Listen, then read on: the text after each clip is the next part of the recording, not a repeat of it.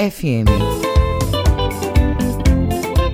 A Cultura FM apresenta Conexão Cultura. Música, notícia e interatividade no seu rádio. Conexão Cultura. São 8 horas 2 minutos. Bom dia, você ligado no Conexão Cultura da Cultura FM e do portal cultura.com.br. Estaremos juntos até às 10 da manhã. O programa é uma produção do jornalismo da Rádio Cultura. Eu sou Isidoro Calixto, muito prazer. E a partir de agora, atualidades, prestação de serviços, notícias, entrevistas, entretenimento e música para você ficar conectado com tudo o que acontece no Pará e no Brasil. E você, ouvinte, pode fazer parte da programação. Faça o Conexão junto com a gente. Manda sua mensagem para o nosso WhatsApp. Anote o número 985639937. Nosso e-mail é culturafm.funtelpa.com.br. Música, informação e interatividade. Conexão Cultura. Fica com a gente nesta terça-feira, 22 de dezembro. Vamos bater um papo com o ator paraense Guto Galvão. Teremos também Heloísa Castro, cantora e performer que fica lá na região nordeste do estado do Pará. E ainda o quadro Direito do Consumidor com o professor e advogado Mário Paiva os professores do Enem com dicas importantes para você que está se preparando para o exame e o esporte com Ivo Amaral. Conexão Cultura na 93,7. 22 de dezembro, hoje na história. 1761, criação do Ministério da Fazenda do Brasil. 1808, estreia da Quinta Sinfonia de Beethoven em Viena. 1955, Fundação do DIESE, Departamento Intersindical de Estatística e Estudos Socioeconômicos do Brasil. 1957, criação do Museu da Abolição, instalado no antigo sobrado Grande da Madalena.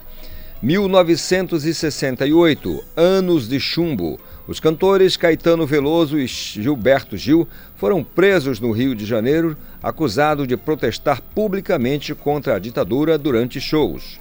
1981, criação do Estatuto de Rondônia do Brasil. 1900, criação do Estado de Rondônia no Brasil. 1986, foi declarado oficial o 13º salário para todos os brasileiros. 1988, morreu Chico Mendes, seringueiro, ativista e ambientalista brasileiro. 2003 foi publicado no Brasil a Lei 10.826, mais conhecida como Estatuto do Desarmamento. Você está ouvindo Conexão Cultura na 93,7. Cultura FM 93,7.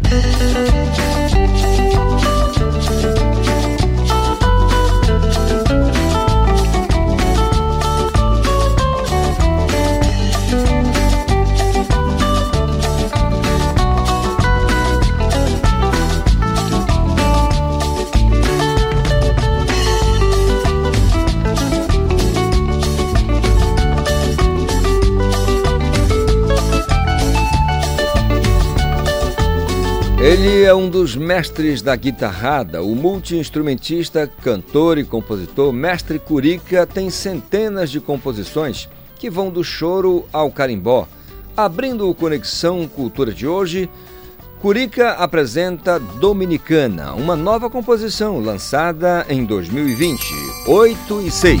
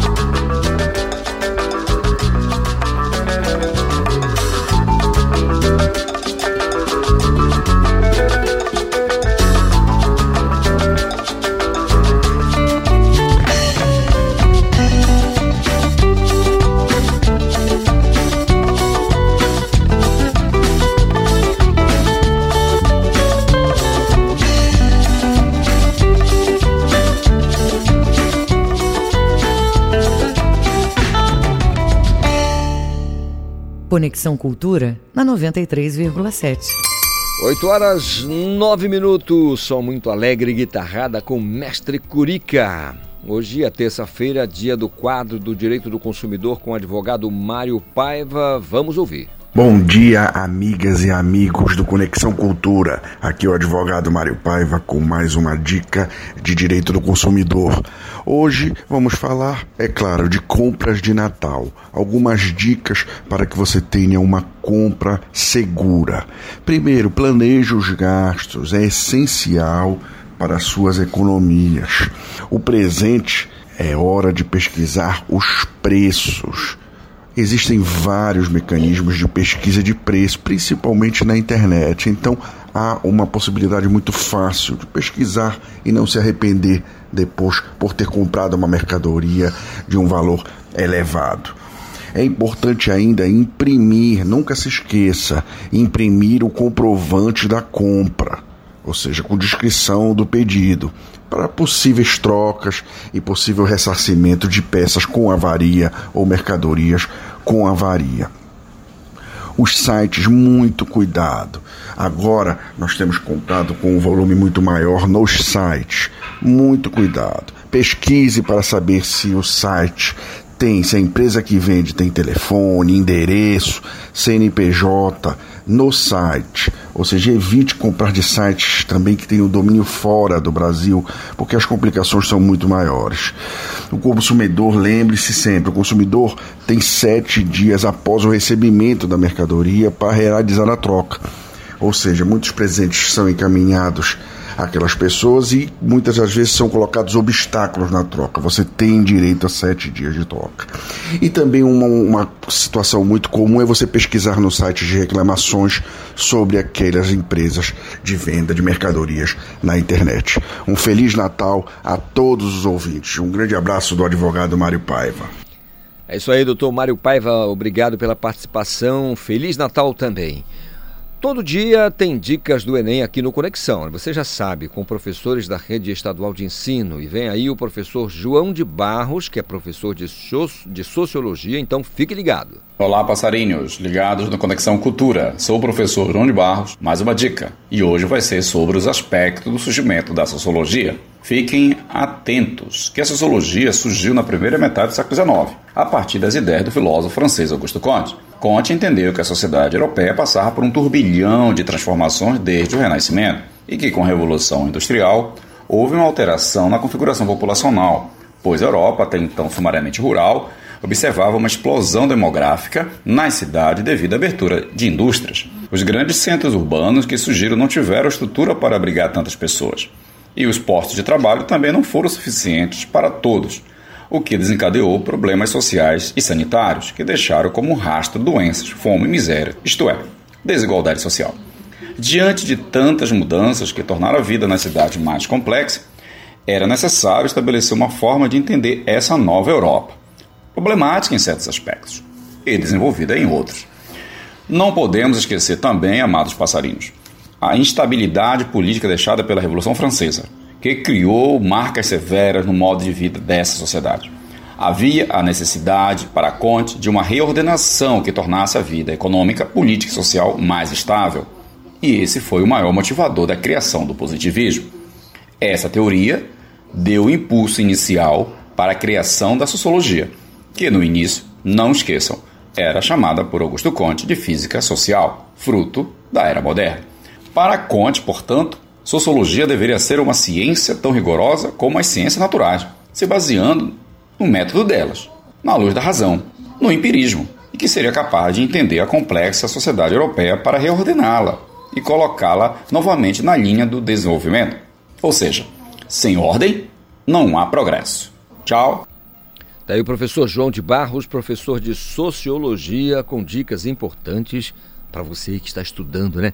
Se preparando para o Enem. Agora chega o professor Márcio Alexandre, que é professor de filosofia. Conta lá, professor. Olá, galera do Conexão Cultura. Aqui quem fala é o professor Márcio Alexandre, do componente curricular de Filosofia, e vamos para mais uma dica do Enem na área de Ciências Humanas e suas tecnologias. Nossa dica de hoje se direciona para o objeto de conhecimento Democracia e Antiguidade, da matriz de referência do Enem, abordando especificamente a noção de cidadania em Aristóteles, um dos grandes expoentes da filosofia clássica da Grécia.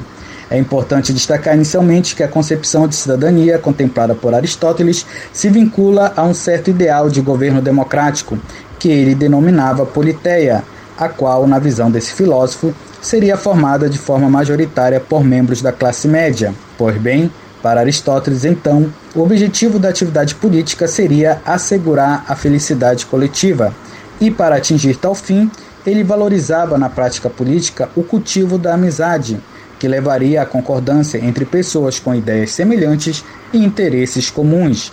Aristóteles definia a cidadania como participação política, uma vez que compreendia o homem como um animal político, pois para ele a vida em sociedade organizada não era uma mera convenção social, mas uma condição própria da natureza humana.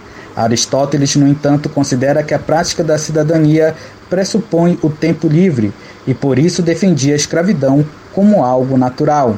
Vemos, portanto, um reflexo da mentalidade da época em que a cidadania era uma condição de um grupo privilegiado de indivíduos. Não obstante, é importante compreender o vínculo entre ética e política no pensamento de Aristóteles, pois essa formação ética tem como objetivo preparar os indivíduos para a vida em comunidade e somente na polis o indivíduo poderia alcançar a vida feliz. É isso aí, galera. Essa é nossa dica para o Enem de hoje. Matemática pertinente nas provas do exame. Continuem se preparando e ligados no Conexão Cultura. Abraços, fiquem bem e um bom Natal a todos. Abraço, professor Márcio. Feliz Natal também. Agora são 8 horas 16 minutos. Estava demorando, né? Foram identificados cerca de 500 domínios maliciosos em um mês de Pix. É o que apontam os especialistas. Marcelo Alencar tem os detalhes. Bom dia, Isidoro Calixto e todos os ouvintes do Conexão Cultura.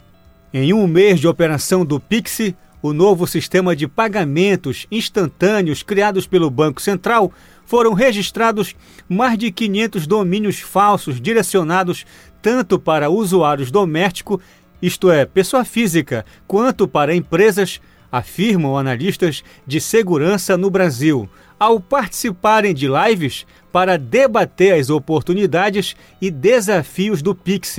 Segundo os especialistas, essas criações falsas já foram bastante usadas na fase de pré-cadastramento das chaves do Pix para que o cybercriminoso coletasse o maior número de informações sobre o usuário e pudesse usar esses dados para outros tipos de fraudes, como campanhas maliciosas enviadas por e-mail.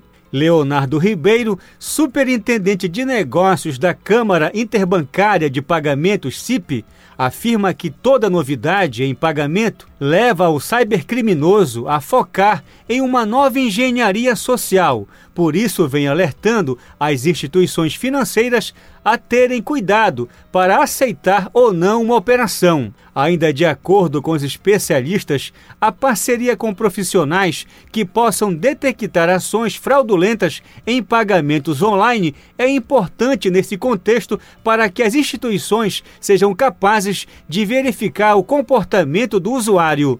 Marcelo Alencar para o Conexão Cultura. Obrigado, Marcelo Alencar, pela participação. Agora são 8 e 18 Já está na área Ivo Amaral. Esporte. Bom dia, Ivo. Bom dia, Calixto. Grande abraço aos amigos da cultura que sempre acompanham esse comentário esportivo. Agora, entrando no futebol propriamente dito, o futebol do Pará está numa posição relativamente confortável até agora na tabela de classificação. Afinal, o Remo é líder com quatro pontos, dividindo essa colocação em pontuação com Londrina, que também tem quatro pontos. Como o Remo tem um saldo de um gol a mais, ele é o líder do grupo e o Londrina é o segundo. Mas a posição do Paysandu, apesar da derrota do clássico frente ao Remo, eu também não considero ruim. O Paysandu tem três pontos, fruto da sua vantagem inicial quando venceu a equipe do Ipiranga. Portanto, Paysandu tem grandes possibilidades de também entrar nessa briga e tentar fazer aquele sonho que parece impossível. Temos dois clubes do Pará entrando na próxima, no próximo ano na Série B do Campeonato Brasileiro. Mas domingo, os dois, fim de semana, os dois voltam a campo, todo mundo aqui por Belém do Pará. Remy Paysandu vão enfrentar a turma do sul do país, o Londrina do Paraná, o Ipiranga de Erechim lá no Rio Grande do Sul. Eu acho que jogando em casa, mais uma vez, o futebol do Pará é mais forte e tem possibilidade de conquistar mais duas vitórias. Olha, voltando ao Paysandu e ao Remo propriamente dito, das suas escalações, o Paysandu deve ter a volta importante do volante PH. Ele estava afastado é, no último jogo também, não participou, mas é, é uma escalação quase certa contra o, a equipe adversária, contra o Londrina, no próximo sábado no Mangueirão. O mesmo não se pode dizer do volante Show, a figura fundamental no meio campo do Paysandu teve um problema de uma distensão e esse, negócio não foi bem resolvido até agora. Então, ao que tudo indica, PH volta, o Showa não.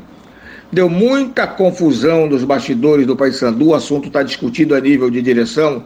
Atitude do volante Serginho, uma agressão desnecessária, prejudicou visivelmente o Paysandu, reduziu o time do Papão a 10 homens desde o primeiro tempo.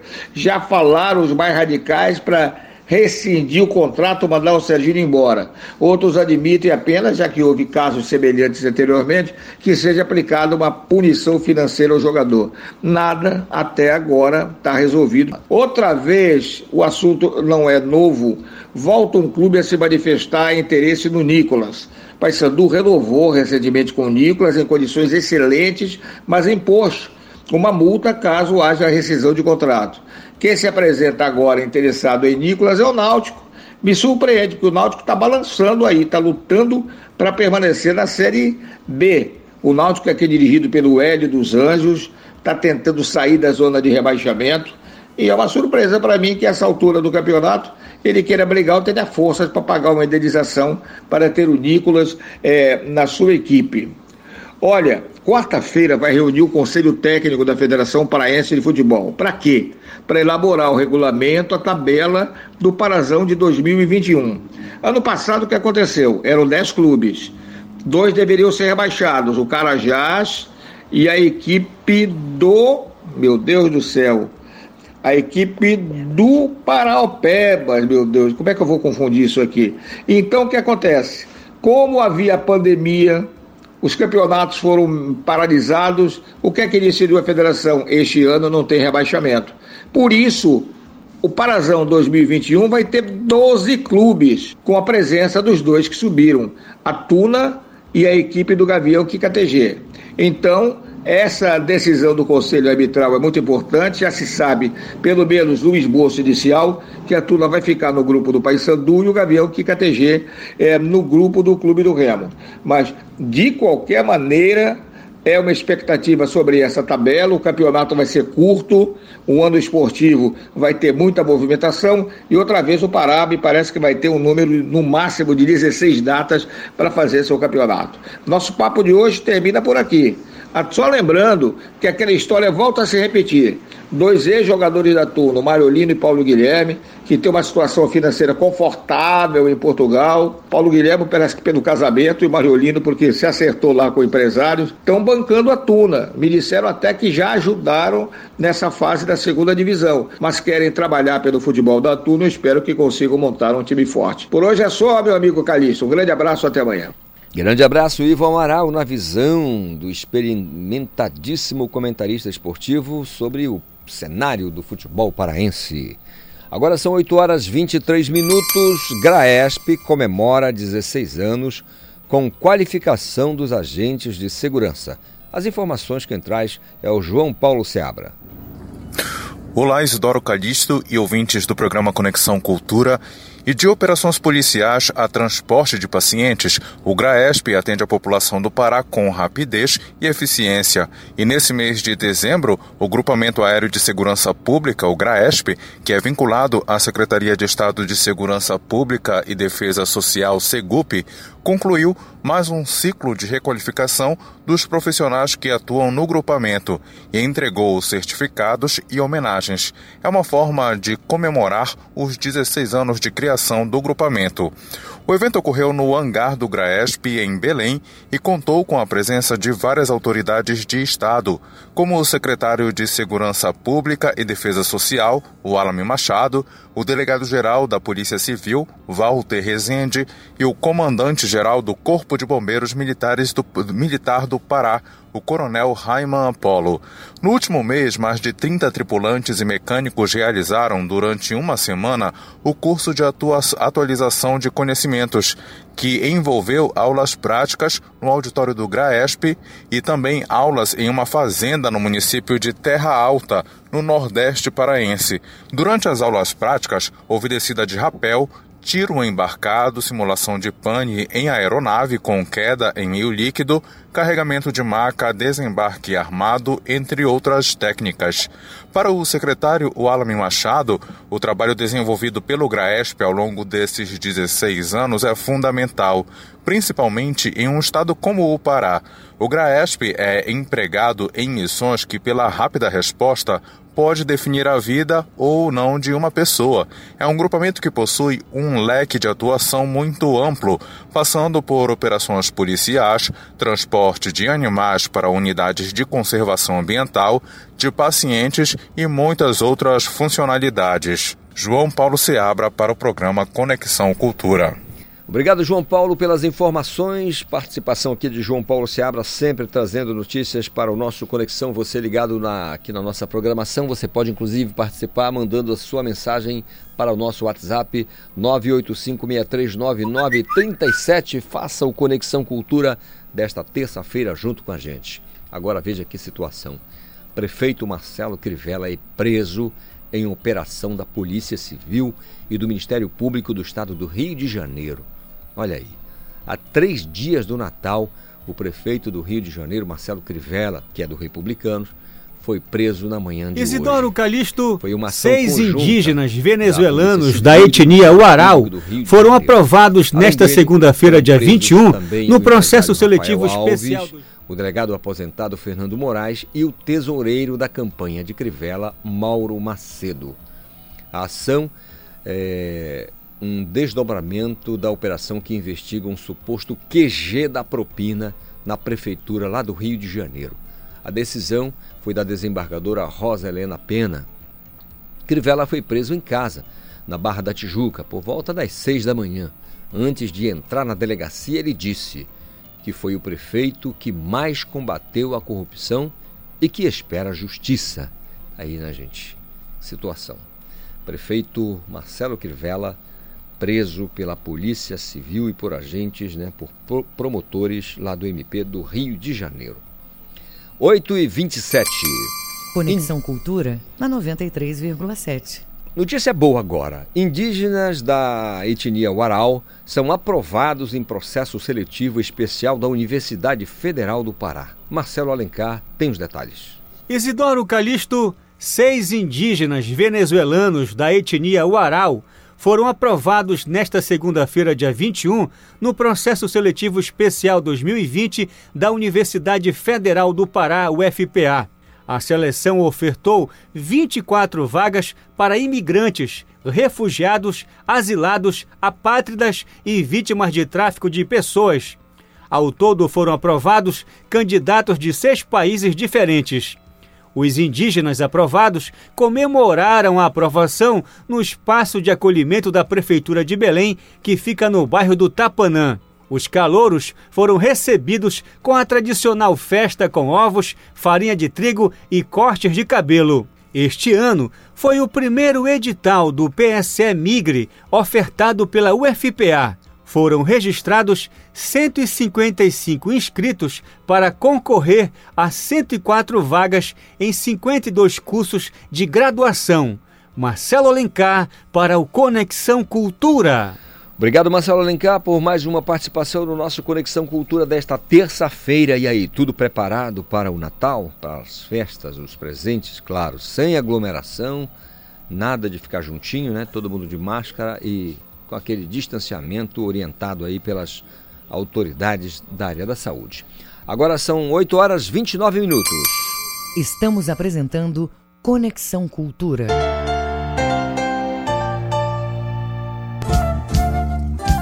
ZYD 233, 93,7 MHz. Rádio Cultura FM, uma emissora da Rede Cultura de Comunicação. Fundação Paraense de Rádio Difusão, Rua dos Pariquis, 3318. Base operacional, Avenida Almirante Barroso, 735, Belém, Pará, Amazônia, Brasil.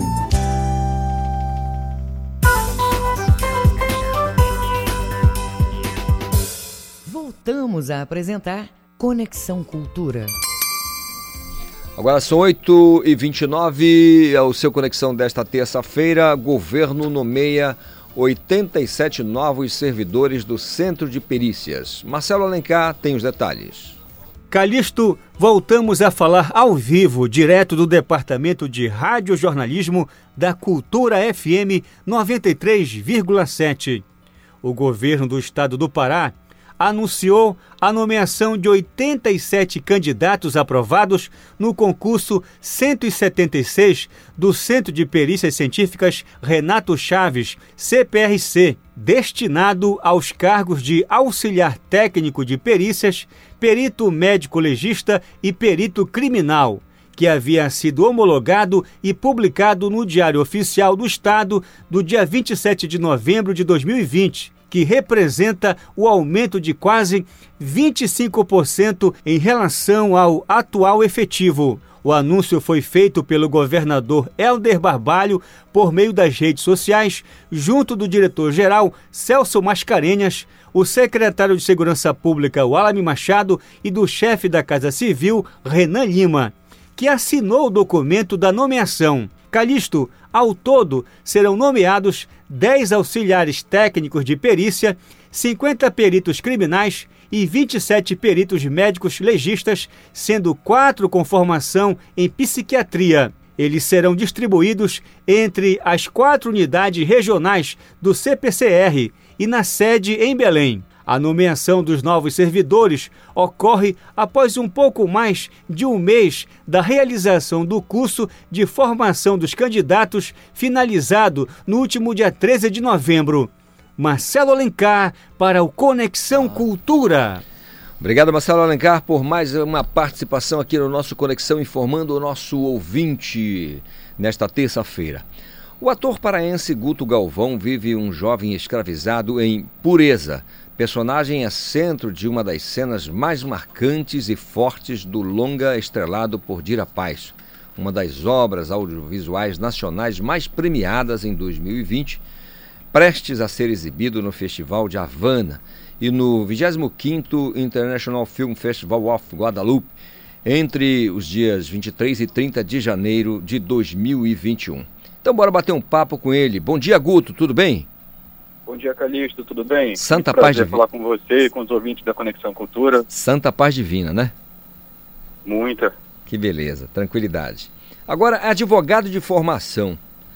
É, você de Belém, está com 27 anos de idade e decidiu se dedicar exclusivamente à carreira artística. O que aconteceu com a advocacia?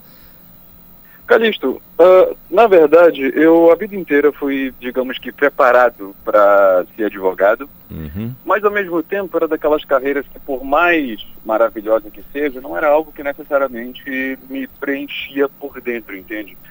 Então, comecei o curso de Direito, terminei o curso de Direito, passei na OAB, estava advogando e um dia eu fui acometido por um problema cardíaco, na verdade. Uhum. E após, assim, após vários dia sem saber o que estava acontecendo, indo, indo, voltando e saindo de hospital. Cheguei a estar, inclusive, na UTI. Passei uma semana na UTI, é, três, 40 dias internado, três meses de cama. Eu comecei a reavaliar minha vida e eu percebi que eu queria me dar a oportunidade de fazer aquilo que eu gostava, que era ser artista, no caso. Então, quando eu me recuperei, eu comecei a fazer esse planejamento para fazer essa transição, no caso da carreira de advogado, para a carreira exatamente de ator.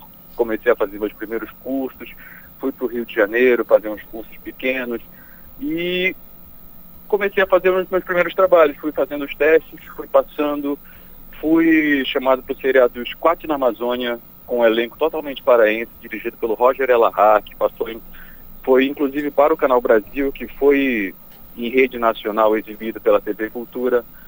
É, uma, e uma coisa foi puxando a outra, dos Squats na Amazônia, fui chamado para um, um clipe com a Fafá de Belém, e quando eu menos percebi, eu, digamos que já era ator, já estava vivendo isso, já estava morando no Rio de Janeiro, fazendo pureza. Então, foi uma coisa que começou com esse problema cardíaco, mas que hoje em dia termina comigo conversando com você. Termina e continua, no caso, comigo conversando com você aqui hoje.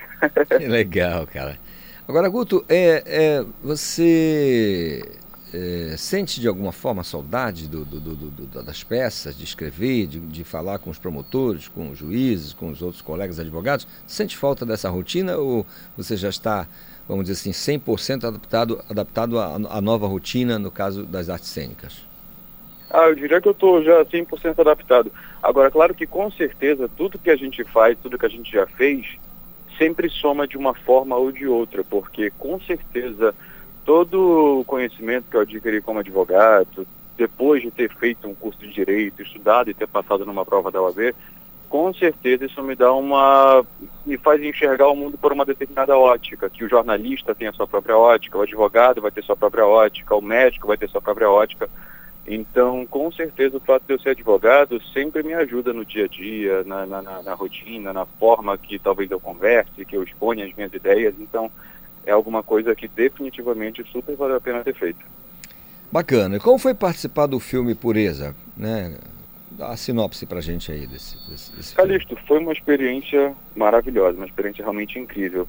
Não só pela repercussão que o filme está tendo, no sentido de estar tá sendo premiado nacionalmente e internacionalmente, mas eu diria que principalmente pela temática do filme, porque Nesses tempos de hoje, trabalho escravo é um assunto que é absolutamente atual, é um assunto que é uma realidade do nosso estado, principalmente daqui do Pará, e é um assunto que é pouco falado. E, ao meu entender, o filme do Pureza é um veículo muito importante da gente continuar esse debate que anda um pouco apagado de trabalhadores que vão para grandes, grandes latifúndios trabalhar sob a promessa de boas condições de vida. Chegando lá, lhes são cobradas coisas de sua para sua subsistência e chega no final do mês eles não só o dinheiro que eles supostamente receberiam não só não teria como como arcar com todos os custos, como eles se veem com uma suposta dívida com seus empregadores e eles ficam trabalhando ali no meio do interior sem ter como sair e é uma situação realmente muito grave, uma situação real e uma situação que, de fato, tem que ser falada. E acho que não só por meio do jornalismo, que é um veículo muito importante, mas muito por meio da arte, por meio do cinema. São formas da gente comunicar esses problemas, da gente denunciar esses problemas e, de fato, começar a procurar soluções. Legal, Guto. Olha, primeiro é legal também a gente deixar aqui, né, só relembrar que existe um trabalho muito bonito do TRT, da oitava região, que é o TRT Pará-Emapá, Tribunal Regional do Trabalho, que tem um, um, uhum. um, né, uma, uma campanha extraordinária no sentido de evitar o trabalho escravo, e, e especialmente o trabalho de crianças e adolescentes, né? Trabalho infanto-juvenil. Tem um trabalho muito bonito, o pessoal do, do TRT da oitava região. Segundo, dizer a você, apenas para reflexão, né, Guto? repare bem, o homem é um, né, o sujeito é um animal social e político. E em pleno século XXI, limiar de uma nova era, o sujeito ainda tem essa, esse comportamento, né? É, uhum. Brasil afora, situações de pessoas, vimos essa semana agora uma mulher que há vinte e tantos anos era mantida dentro de uma casa sem poder fazer as coisas que as outras pessoas fazem, seja, mantido em situação de escravidão, de escravidão mesmo. Eu fiquei horrorizado com aquilo. E aí você, aí você aparece eh, na, na, grande tela fazendo um jovem escravizado, né, em pureza. Imagino que essa deve ser uma, uma, uma ferramenta para levar essa informação também com é, de maneira muito mais eficaz, eu acho, né, a arte. Exatamente, Calixto. É muito importante esse caso que você está falando, porque eu diria que a gente pensa que escravidão, na verdade, é aquele quase que aquele estereótipo das pessoas presas por corrente, quando na verdade a escravidão é uma amplitude de possibilidades muito maior do que isso. E o Brasil, com certeza, com o nosso histórico, a própria escravidão ela está inserida muitas vezes em culturas, em pequenos comportamentos que se disfarçam de outras coisas, mas que na verdade se constituem em escravidão. Trazendo, por exemplo, no caso do pureza, a gente tem trabalhadores, tanto que a gente fala que é a situação análoga à escravidão. Uhum. Por quê? Porque esses trabalhadores vão para as fazendas, como eu falei, sob a promessa de boas condições de vida, sob a promessa de poder receber um salário para mandar para suas famílias.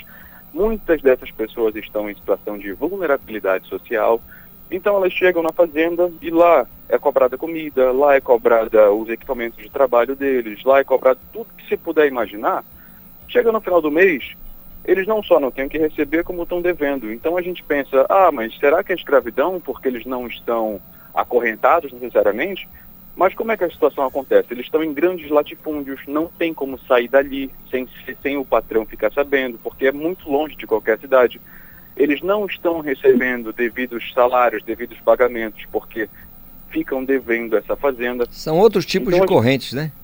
É um outro tipo de corrente, exatamente. No caso, por exemplo, dessa situação que a gente ficou sabendo essa semana, a gente tinha uma pessoa que supostamente era considerada da família, digamos assim, então digamos que só pelo, só pelo fato, só pelo suposto fato dela estar dentro da casa, consumindo a comida, é, tendo supostamente só um teto para morar, como se isso fosse suficiente para não pagarem o trabalho dela, para não darem os devidos direitos que ela tem. Então a gente percebe que a escravidão não necessariamente é essa forma óbvia que a gente imagina, mas ela tem as suas formas cotidianas elas ainda estão por aí. E isso de fato caracteriza a escravidão. É importante falar disso também. Verdade. É, é de maneira franca e direta expropriar a, a, a força de trabalho da pessoa, né? É uma coisa Com terrível. Com certeza. Agora, e é, o filme é estrelado por ninguém mais, ninguém menos que Dira Paz, né? Precisa falar nada, né, cara? a Dira não deve nada para ninguém. Como é que é esse trabalho né, nesse, junto com esse, com esse povo? Olha, trabalhar com a Dira Paz foi uma experiência incrível. Foi uma experiência incrível não só do ponto de vista artístico, mas do ponto de vista humano e do ponto de vista profissional também como ator. É, a partir do momento que eu decidi uh, fazer a transição de carreira, digamos assim, sair da advocacia e entrar para a carreira de artista, mais especificamente de ator, Obviamente que o nome da Dira Pai sempre foi uma grande referência para mim, pelo fato dela também ter saído do Pará, ter ido para o Rio de Janeiro, que era a cidade para onde eu estava na época indo. Então, quando eu soube que eu tinha sido aprovado para poder trabalhar com a Dira Paz, para poder contracenar com a Dira Paz e ter o privilégio de poder conviver com ela durante esse período, uh, a gente com certeza vai aprendendo muita coisa só de observar ela a forma dela de, de, de, de, trabalhar, a ética de trabalho dela, a gente percebe toda essa bagagem toda a importância que ela tem, não só para nós como paraenses, mas para o Brasil inteiro. Inclusive, uma das coisas que me chama muita atenção nela, que é uma das coisas que eu mais admiro, é exatamente a questão do ativismo dela, de usar exatamente a voz que ela tem na arte e na cultura popular para poder chamar atenção para problemas sociais que são muito importantes. Ela é uma grande ativista do movimento Humanos Direitos, então isso sem dúvida é uma enorme inspiração para mim. E é uma amazônida, né? Como nós. Né? Com certeza. da região. É, o, é o nosso rosto ali, não é? Verdade. Agora, é, só para marcar e também saber a tua opinião, tem uma frase, acho que em todas as seccionais, as sessões da OAB em todos os estados do Brasil, está lá. A advocacia não é a profissão para covardes. Está escrito. Eu não vou parafrasear não, porque está exatamente desse jeito. Sim, sim. Não é profissão para covardes. Aí eu pergunto, ser ator exige muita coragem também, né? exige sim, com certeza, Calixto, porque uh, eu diria que a profissão de ator ela tem muita importância. Uh, eu acredito que o artista, não só o ator, de uma forma geral, mas o artista, ele tem uma coisa que é muito importante, que eu tenho como um dos pilares da, dos projetos que eu me envolvo, das coisas que eu faço, que é exatamente mudar o nosso imaginário popular, o nosso imaginário social, que vem de uma cultura de um Brasil colonial, talvez, com muitos problemas que até hoje vêm é, enraizados em pequenos comportamentos que a gente tem, que vai desde pautas como racismo, vai desde pautas como a misoginia, como o machismo, a própria homofobia, que eu acho que os artistas têm uma função não só do entretenimento, mas também de reflexão, de fazer nós percebermos pequenos comportamentos ou grandes comportamentos do nosso cotidiano que não são saudáveis, que não que são danosos ou para a gente ou para o próximo. Então, a partir do momento em que, como ator, por exemplo, é, um homem preto, digamos assim, interpreta um personagem que está numa posição onde não, onde não, onde, onde pessoas pretas não necessariamente estão acostumadas a se ver, onde pessoas pretas precisam ser vistas, isso cria uma mudança num pensamento, isso cria uma mudança num determinado lugarzinho que cria uma semente de mudança. Por isso que é importante a gente estar tá vendo uma Maju Coutinho apresentando um jornal nacional, apresentando um jornal de grande, de grande repercussão. É por isso que é muito importante a gente ver pessoas LGBT, LGBTQ+, por exemplo, é, é, é, fazendo coisas muito importantes, porque isso cria o nosso imaginário, isso modifica o nosso imaginário social. E a partir dessa mudança, a gente com certeza começa a criar uma semente de mudança para esse mundo que a gente quer ver, para esse mundo que a gente quer ter. Então, acho que essa é uma das principais funções, não só do ator, mas do artista, do músico, também do jornalista, que é mudar esse imaginário social que a gente tem. Para você ver, né? E, só para citar aqui tem também a, uma jovem, uma menina, a Bia Caminha, né? Uma menina negra que mora na periferia, que, que é bissexual e que uhum. e, disse, olha, eu sou candidata a vereadora e eu quero o teu voto porque eu preciso fazer mudanças, eu quero propor mudanças e se elegeu. E eleita vereadora da capital, é uma das 35, um dos 35 me membros, 35 membros da, da, da, Câmara Municipal da capital.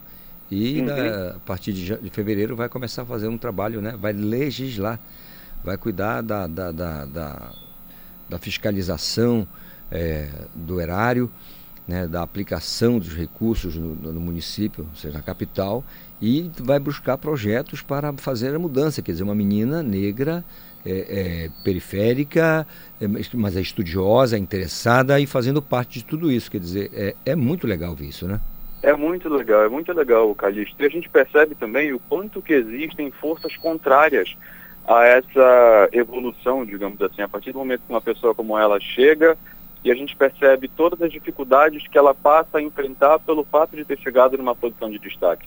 Então isso por si só eu acredito que caracteriza como prova de todas as dificuldades, não só de chegar lá, mas que a partir do momento que se chega lá, das dificuldades que aparecem com o próprio cargo, com a própria, o próprio holofote em direção a ela, né? É aquela coisa de permanecer lá, né? Chegou lá, mas como permanecer lá? Isso, exatamente. Muito bem. Agora, não tem como não falar com você sobre pandemia. Você atravessou, como todo mundo, né? Como é que foi uhum, esse, esse, certeza, esse, período aí, rapaz, de pandemia para você? Como é que você se virou? Então, durante a pandemia, eu estou em Belém do Pará, inclusive, mas passei. Estava morando, já, já, já moro no Rio de Janeiro há mais ou menos quatro anos. E conforme as coisas foram fechando lá no Rio de Janeiro, que de fato a situação da Covid, inclusive hoje em dia, está voltando a ficar num estado descontrolado, é, voltei para voltei Belém e fiquei basicamente em lockdown com a minha família aqui em Belém, porque lá no Rio moro sozinho e com certeza passar esse período de isolamento, é, respeitando de fato as regras e retomando todos os cuidados possíveis, eu tomei a escolha de vir ficar com a minha família, que eu acho que seria muito importante isso. Uh, então, ficamos aqui de março até, eu diria, eu fiquei de março até mais ou menos a final de agosto. Foi quando as coisas começaram a abrir, o mercado artístico começou a voltar lá no Rio.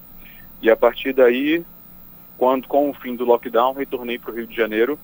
E óbvio que retornando para lá, mantendo esse isolamento social e só saindo de fato só para casos muito necessários, como por exemplo um trabalho que aparece, mas é muito importante dizer que a grande maioria das produções, se não todas, estão tomando todos os cuidados devidos, tanto assim que você não entra em um set de filmagem sem, por exemplo, um teste de Covid, sem ter dado negativo.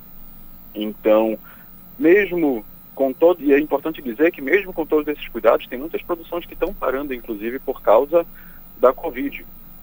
E então assim, mesmo com sem com o fim do lockdown, é muito importante a gente manter esses cuidados, é muito importante a gente manter porque a, a doença ainda está aí, os hospitais ainda estão cheios e tem muita gente morrendo todos os dias. E essas pessoas não são só números, né, Calixto? Essas pessoas são pais, são mães, são irmãos, são filhos. Então tem muitas famílias aí que estão realmente, sabe, passando por situações muito difíceis e a gente tem que aprender a respeitar, aprender a lidar com isso. E eu acho que a principal forma é tomando os cuidados, é ficando em casa, se possível, e, e, e usar máscara, sabe? Então é, acho que é muito importante esse tema, sim. Que bacana. Agora você, Guto, é a prova de que não se pode duvidar da importância do cientista, da figura do cientista, né? Você está vendo Com aí certeza. toda essa situação, você que passou por um seríssimo problema de saúde, se recuperou, está bem, está falando aqui com a gente. O ouvinte do Conexão deve estar tá feliz de escutar a tua voz, saber que você está na recuperado, mas passou por um momento difícil. Aí eu pergunto a você, como é que você enxerga essa polêmica que não deveria existir com relação à vacina, que é a maneira de prevenir a questão da Covid-19? Calixto, eu acho que a gente está vivendo um período hoje, uh, eu diria que relativamente diferente, porque é um, é um, negacionismo, digamos assim, de coisas que, que eu acredito que deveriam ser óbvias, como, por exemplo, o respeito à ciência, como você entender que um cientista para ele dar uma posição para a gente, seja de usar uma máscara, seja de tomar uma vacina, essa pessoa está passando por anos e anos e anos de estudo, e anos e anos e anos de experiência. Então, da mesma forma que para você estar tá conversando comigo aqui, você com certeza fez uma pesquisa muito extensa, da mesma forma que eu, para fazer o Pureza, fui conviver com as pessoas daquela situação, o cientista, ele passa por anos e anos e anos de experimentos, anos e anos e anos de pesquisa, de coisas que dão errado para poder encontrar aquela coisa que dá certo e que funciona e para poder passar para a gente. Então, quando a gente vive essa situação onde o cientista dá um resultado de um trabalho de anos dele e vem pessoas que duvidam por teorias conspiratórias, é uma situação que é muito, que é muito complicada. Aí a gente já pode entrar na questão das fake news, aonde uma pessoa que nega uma ciência de onde é que ela está recebendo a informação que ela, tá, que, ela, que ela se alimenta, sabe? Então, é, é, é, um problema que se a gente for, é como puxar o fio de uma camisa, entende? Você começa, você puxa o primeiro fio, você percebe que o problema é muito mais fundo. Mas, ao mesmo tempo, acho que isso passa muito pelo combate às fake news, isso parte muito da questão da gente começar a receber informações e passar informações para todos que sejam informações confiáveis, que sejam informações corretas e informações que sejam afinadas com a realidade. Legal. Agora vamos voltar aqui a falar do pureza. Eu imagino uhum. que você acredita que isso deve ser um vetor, ou um veículo, é, melhor dizendo, um veículo de comunicação poderosíssimo que vai ajudar a esclarecer muita coisa, porque a arte é. Nossa, quando eu falo de, de cinema, cara, quando eu, eu, digo sempre que a sétima arte, acho que ela é. é primeiro que ela é um, um misto de, das outras, das demais artes, né? Acho que tudo converge para a sétima arte. E aí eu pergunto é, onde o público poderá assistir o filme, é, enfim, quais são a, as plataformas, como é que faz para assistir o teu trabalho? Por enquanto, o Pureza, ele está no que a gente chama de circuito de festivais. Ele ainda, não, ele ainda não teve o que a gente chama de lançamento comercial, que é quando ele de fato vai para o cinema, que o público paga ingresso e assiste. O Pureza ainda não chegou nessa etapa. A gente está numa etapa preliminar, digamos assim, que é onde o Pureza, o filme está pronto, o filme foi feito, mas ele está viajando pelo Brasil e pelo mundo competindo em festivais contra outros filmes que com que assim tem vários objetivos que vai desde ganhar notoriedade vai desde entender como é que o filme como é que o filme está sendo recebido pelo público pela crítica. Então Ainda estamos nesse processo, como você disse. A gente, o filme ainda está indo para Cuba, por exemplo, ah, ainda está indo para outros lugares. E grande parte do nosso trabalho em 2021 vai ser exatamente o trabalho de divulgação do filme, o trabalho de conversar com jornalistas, conversar com o público, para poder chamar a atenção para o público também, não só para o filme, mas para esse problema tão importante de trabalho escravo.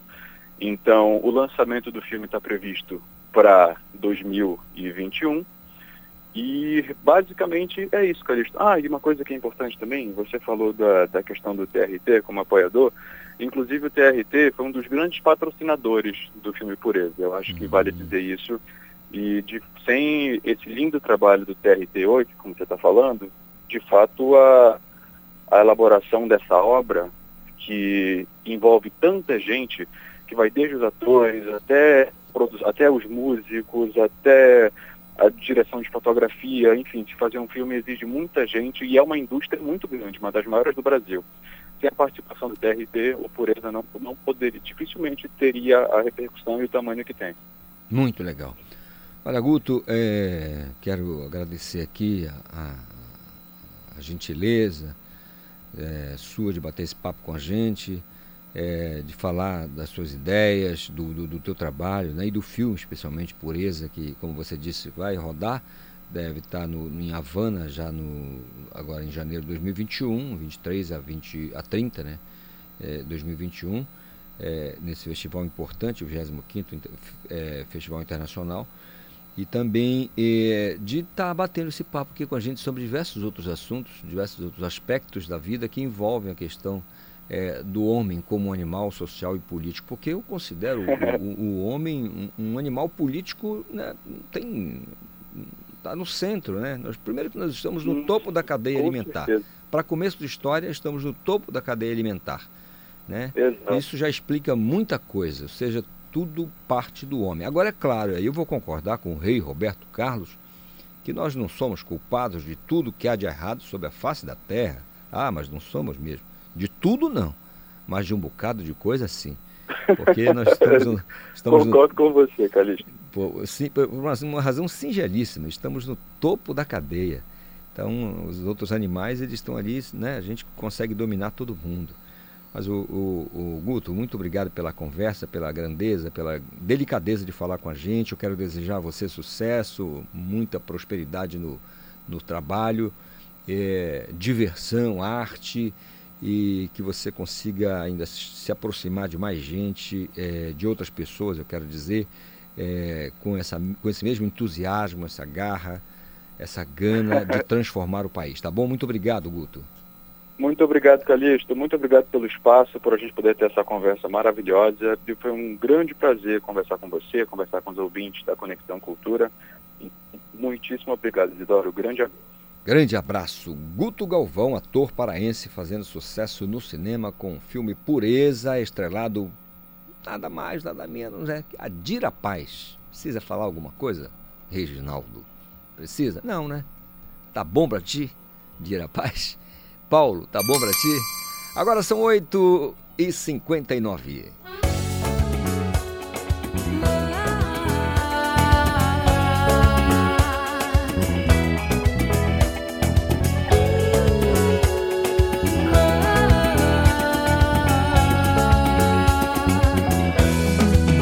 59 a vida fácil, quero a vida doce, sem sacrificar. Cada sonho meu que dentro realiza. Ai, ai, ai, ai. Tu que me reparte tudo que há em mim, dou-te a melhor parte. Aquela que ninguém teve, eu guardei só pra ti ai, ai, ai.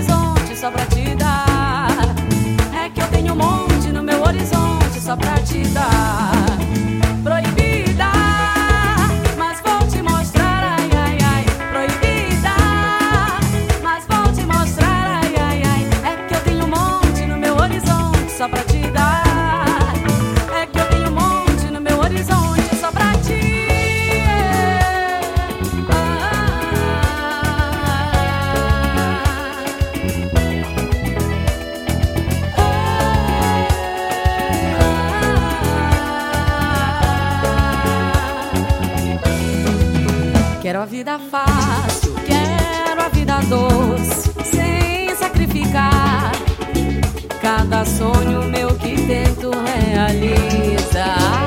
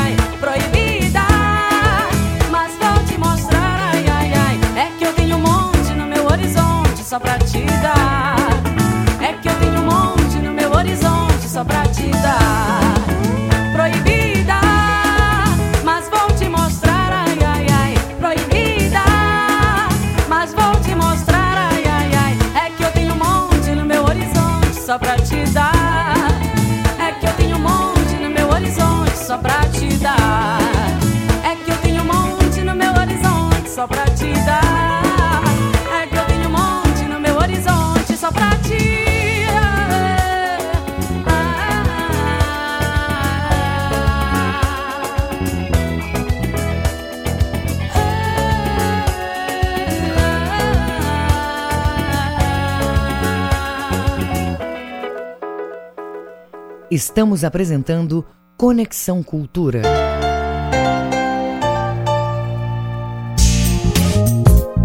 A pandemia não acabou. O vírus continua circulando.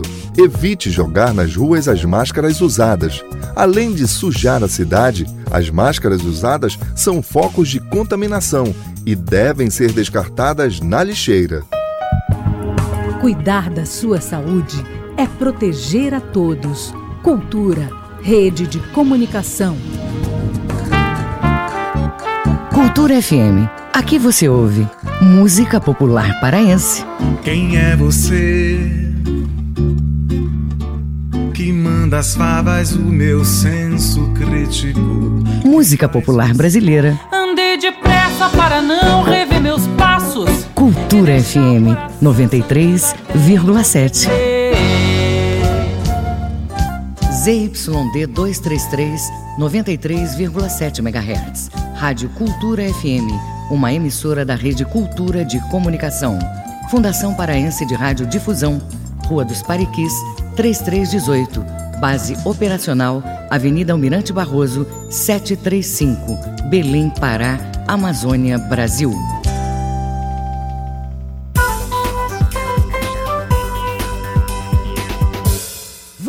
Voltamos a apresentar Conexão Cultura.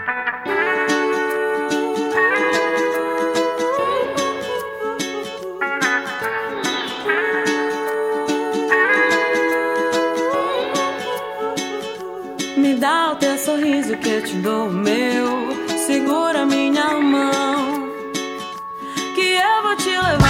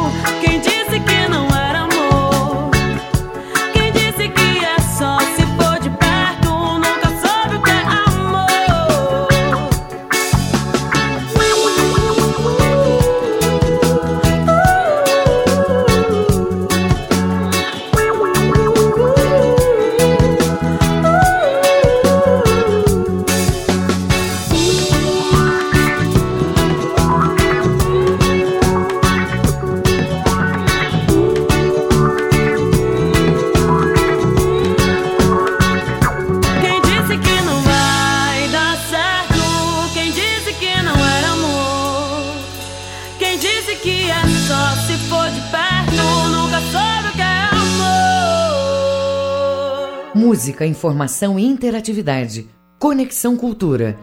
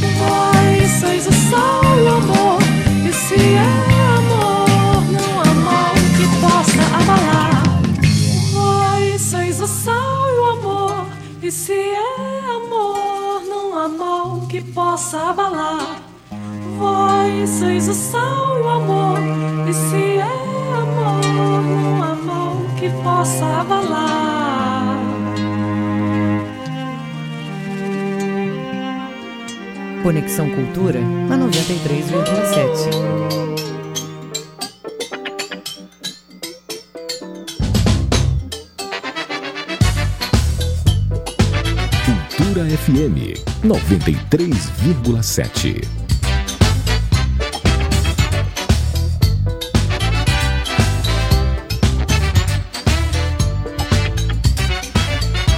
Se não quiser me dar, me empresta. Se não quiser me dar se não quiser me dar, me empresta. Se não quiser me dar, me empresta. Se não quiser me dar, se não quiser me dar, me empresta.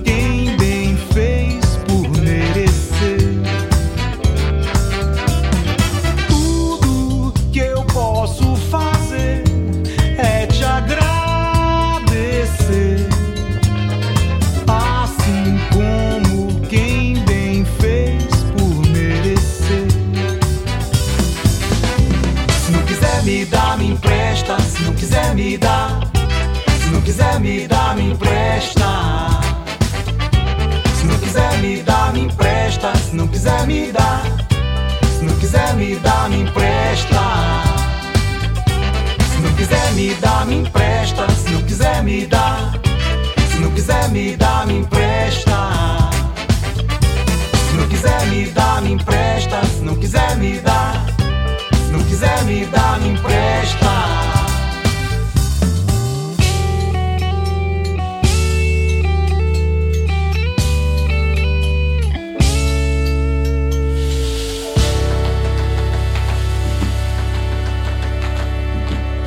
Música, informação e interatividade. Conexão Cultura.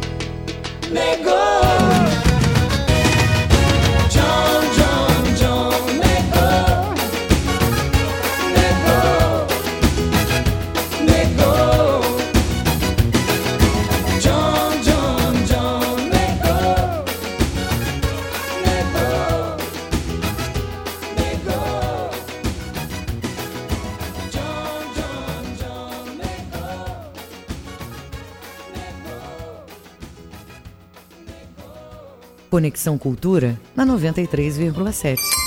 Agora são 9 horas 16 minutos, é o seu Conexão Cultura desta terça-feira no ar. Você pode participar mandando a sua mensagem para o nosso WhatsApp. Anote o número 985639937. Mande a sua mensagem e participe, faça o programa junto com a gente. Você sabe que a Rádio Cultura, o Conexão Cultura, é o espaço para especialmente o artista paraense falar. Falando em artista paraense, eu vou bater um papo agora com o mestre Lázaro que vai conversar conosco aqui pelo telefone, né, em função desse distanciamento, essas medidas de segurança. Mestre Lázaro, bom dia, tudo bem? Bom dia, tudo bem. Mestre, me diga, o senhor deve estar num lugar assim bem ruim de estar, não tem vento, não tem nada, está uma quentura danada. Me diga onde o senhor está. Oi? Me diga onde o senhor está agora. Eu estou no céu, eu estou no, no, céu de Bragança, eu estou em Ajuruteia.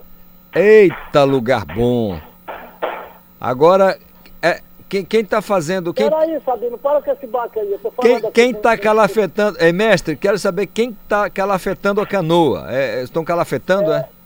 É, uma, é um genro meu, que eu, eu, eu, eu, tô, eu, tô, eu tô numa obra aqui. Deixa ah. eu mandar ele parar um pouquinho. Isso, porque o, o, o, fazer, né, trabalhando, calafetando a, a embarcação agora aí... Não, é canoa, é canoa. Não é canoa. canoa. É uma casa que ele está construindo. Aí, mestre. Aí, mestre. Mestre, pede pro Sabino parar de bater, pra gente poder bater um papo aqui no Conexão Cultura. Ô, Sabino.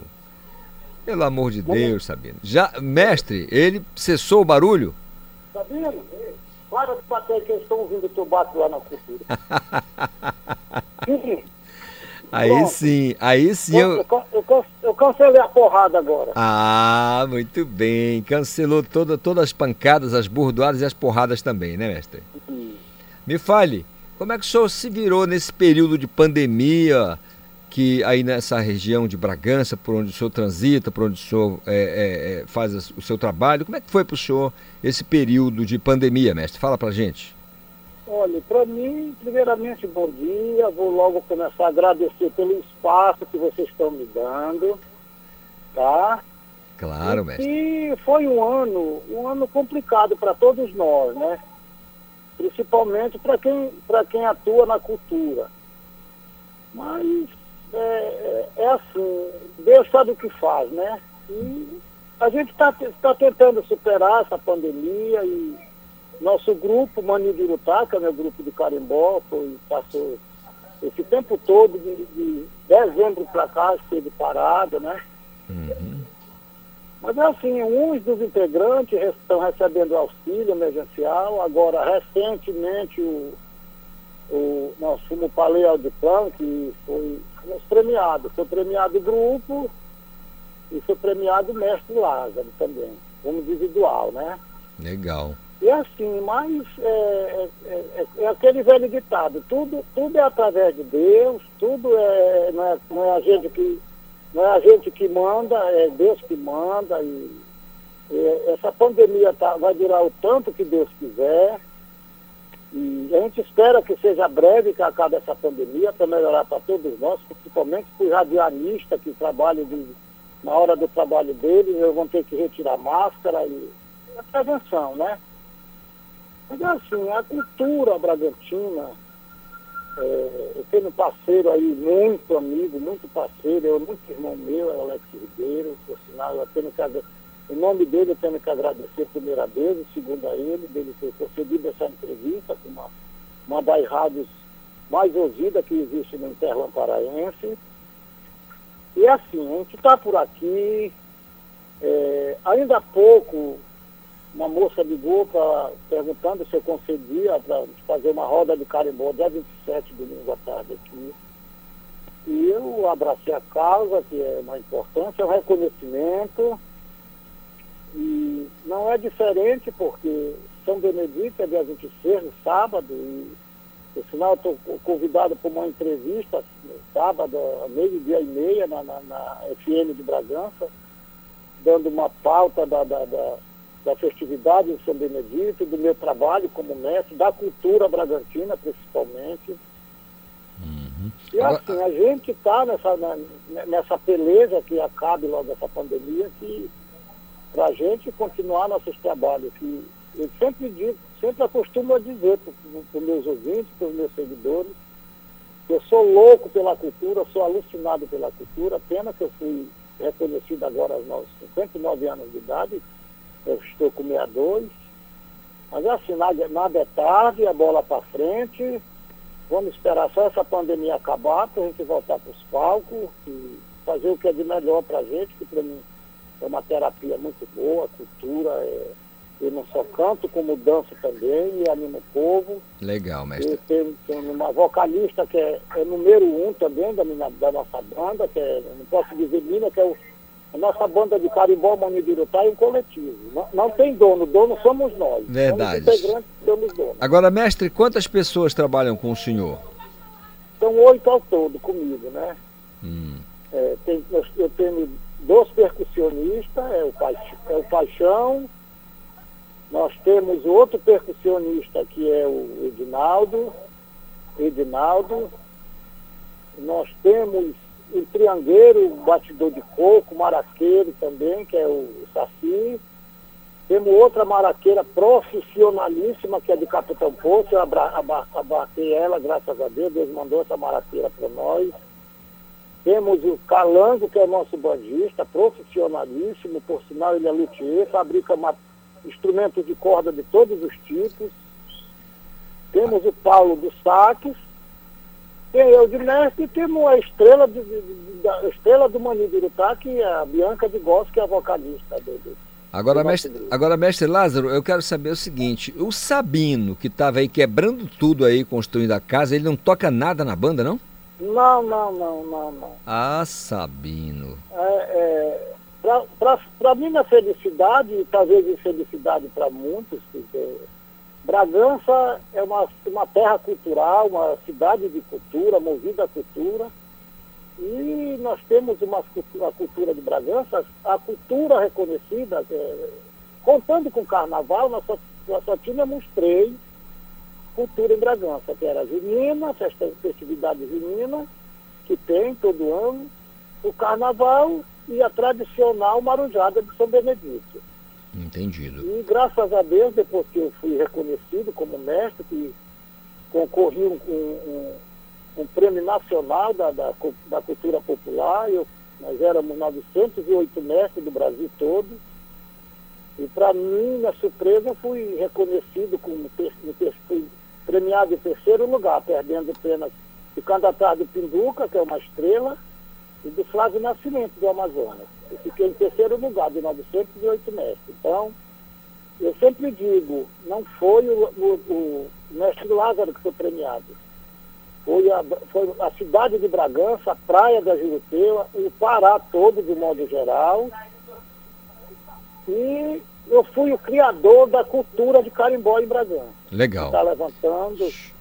O senhor... Carimbó existia em Bragança, já existe há muito tempo, mas não tinha, não tinha essa cultura que a gente está tentando, tentando levantar, com o apoio da, do poder público que está dando suporte para a gente agora. Nós temos um secretário de cultura, que é muito amigo meu, que também é músico, ele tem uma, uma bandazinha, dono da banda Pura Malícia. Uhum. E assim, Bragança só tem a ganhar com a nossa cultura. E espero em Deus que flua mais e e, e tendo, que, tendo que contar com o apoio também de, de, de vocês agora também, claro. porque daqui para frente nós vamos ser parceiros. Certamente. Eu estarei à disposição, se for possível fazer ao vivo a, e a cores aí na, na, na, na cultura, eu estou à disposição, não, eu não meço esforço, porque, é, como dizer o saudoso meu pai, que não é. Eu já estive uma entrevista um ano atrás aí na cultura, quando e foi patrocinado pela. A,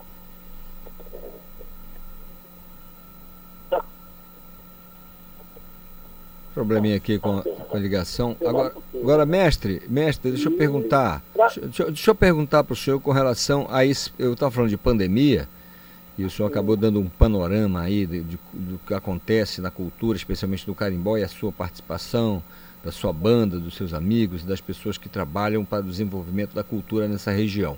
Durante esse período de pandemia, Vocês produziram alguma coisa? Vocês escreveram, lançaram alguma música? Estão com alguma coisa guardada para lançar né, quando essa onda de pandemia passar?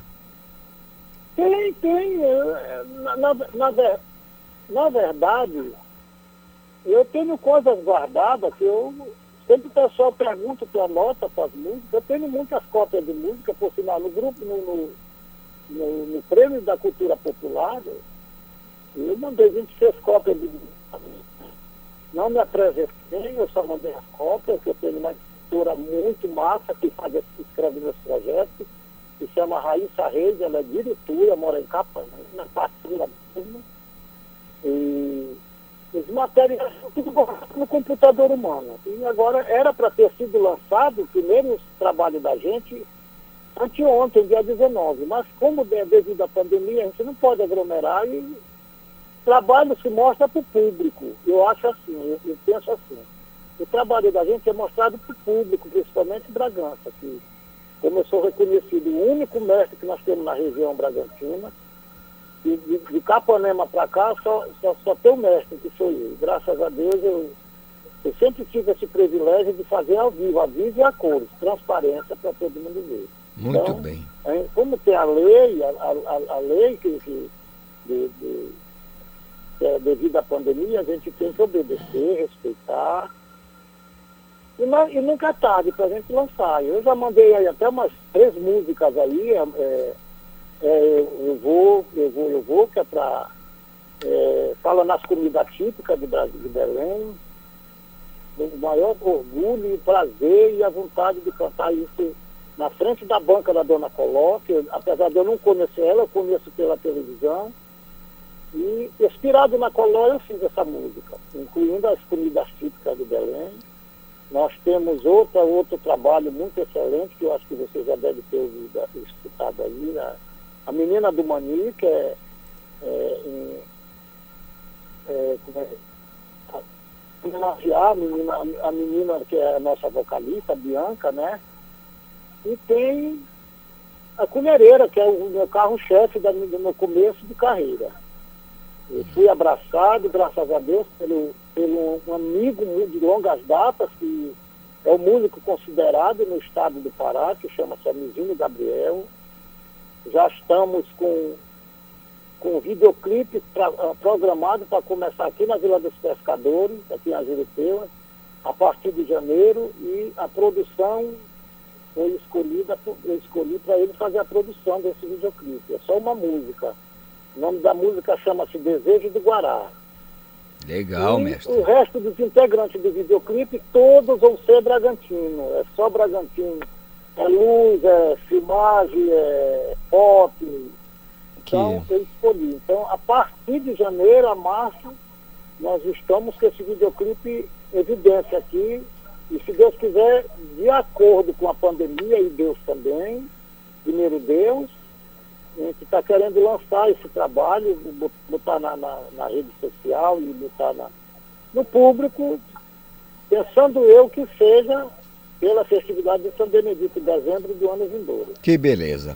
Mestre Lázaro, olha, eu quero agradecer essa conversa muito agradável aqui com o senhor, aqui no nosso Conexão Cultura. Os ouvintes certamente é, tiveram um pouco mais de informação, especialmente as pessoas que acompanham o seu trabalho. Eu quero pedir para o senhor liberar o Sabino para continuar quebradeira aí, tá? Pode continuar batendo martelo, calafetando a canoa e tudo mais. E eu agradeço a sua participação. Muito bom dia, um excelente, uma excelente semana, feliz Natal, bom ano novo para o senhor, mestre. É, o senhor é amigo do Alex, então tá tudo certo. É, o Alex é um cara que procura levar o nome das pessoas daí de Bragança. Então eu agradeço a sua participação mais uma vez, que Deus lhe abençoe.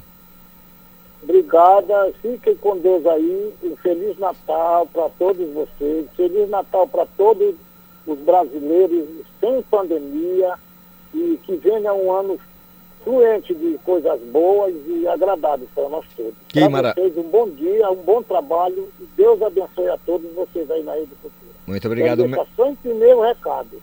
Estarei à disposição da Rede Cultura a hora que for preciso.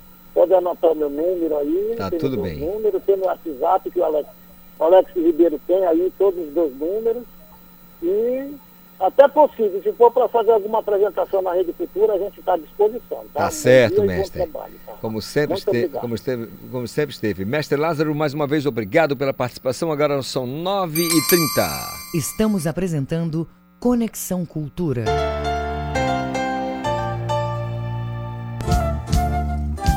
ZYD 233, 93,7 MHz. Rádio Cultura FM, uma emissora da Rede Cultura de Comunicação. Fundação Paraense de Rádio Difusão, Rua dos Pariquis, 3318.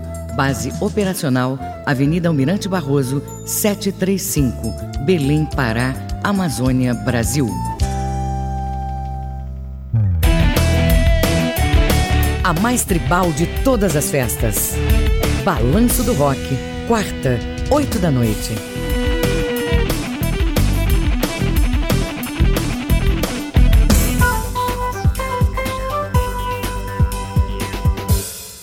Voltamos a apresentar Conexão Cultura.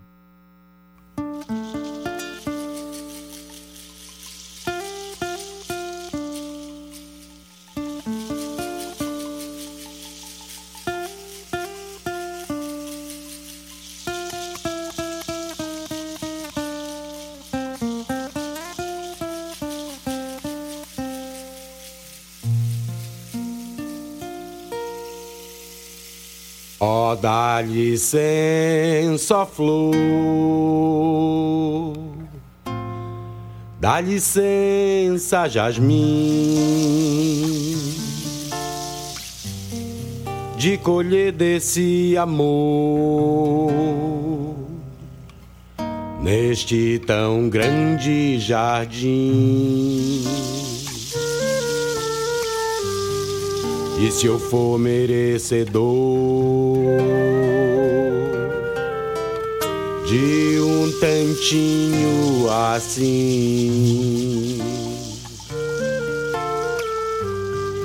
E se eu for merecedor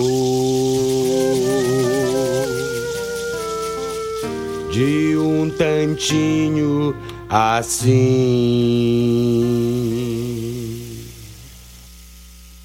O jardim guarda a flor a flor guarda o néctar que faz o mel.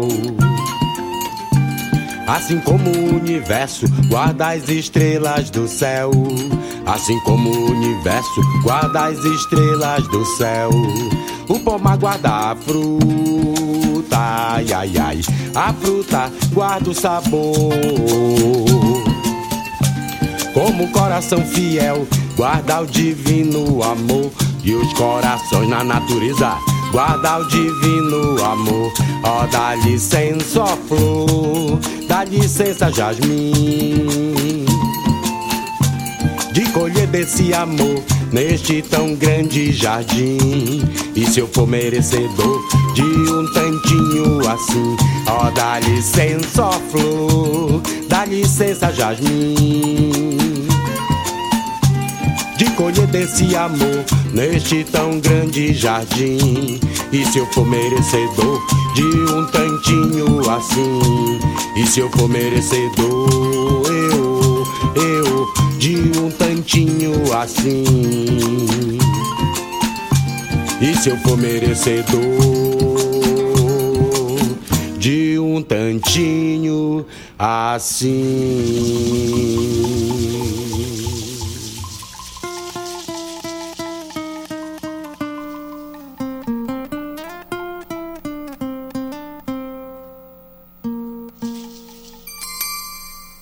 Nove e cinco, o grupo Estrela do Norte de experiências percussivas está lançando um álbum audiovisual.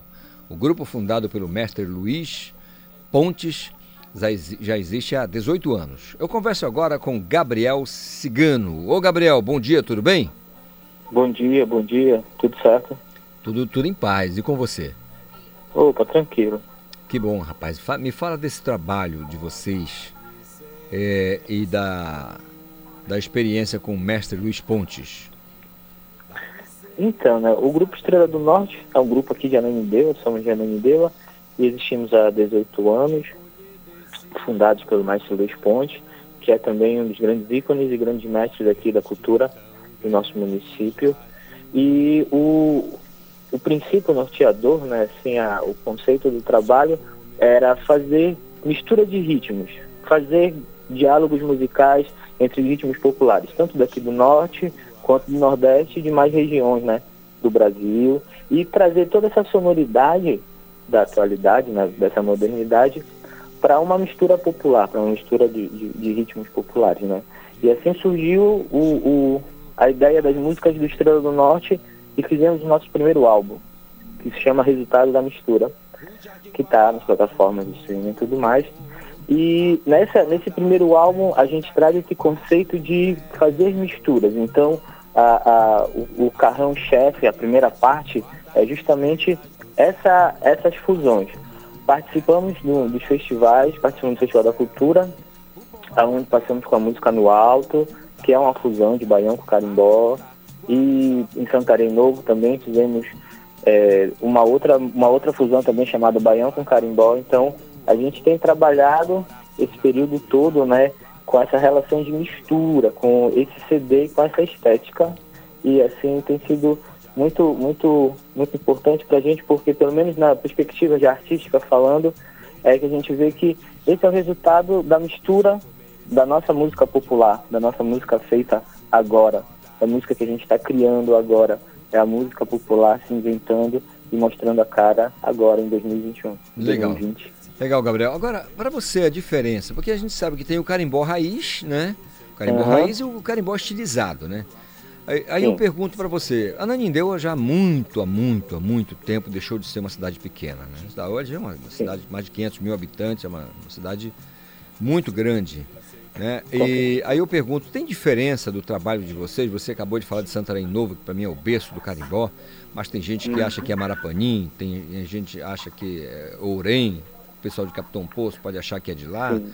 e por aí vai. É, essa é uma questão de regionalismo. Eu é. tive um contato com o pessoal do, de Santarém Novo, eu acho que realmente é mais ou menos por ali o nascimento, o surgimento tudo, e tudo mais. Agora, o carimbó que vocês fazem, que vocês praticam, é, desenvolvem em Ananindeua, para você é diferente do, dos mestres que desenvolvem em Santarém Novo, em Marapanim, em, em Bragança, em tantos outros lugares? É, isso, é uma, isso, é, isso, é, isso é uma questão assim de, de várias perspectivas, né? É, o, o, carimbó ele é, uma, ele é um fenômeno cultural que ele tem ele não tem um nascimento pontual, ele tem um nascimento diverso, né? Uhum. A gente encontra um, um, a gente encontra berço do carimbó, né? Então, a gente vai encontrar formas de tocar que coincidem de uma maneira geral. Somos todos carimbó, mas cada um traz a sua peculiaridade. Todos somos berços, todos são berços do carimbó.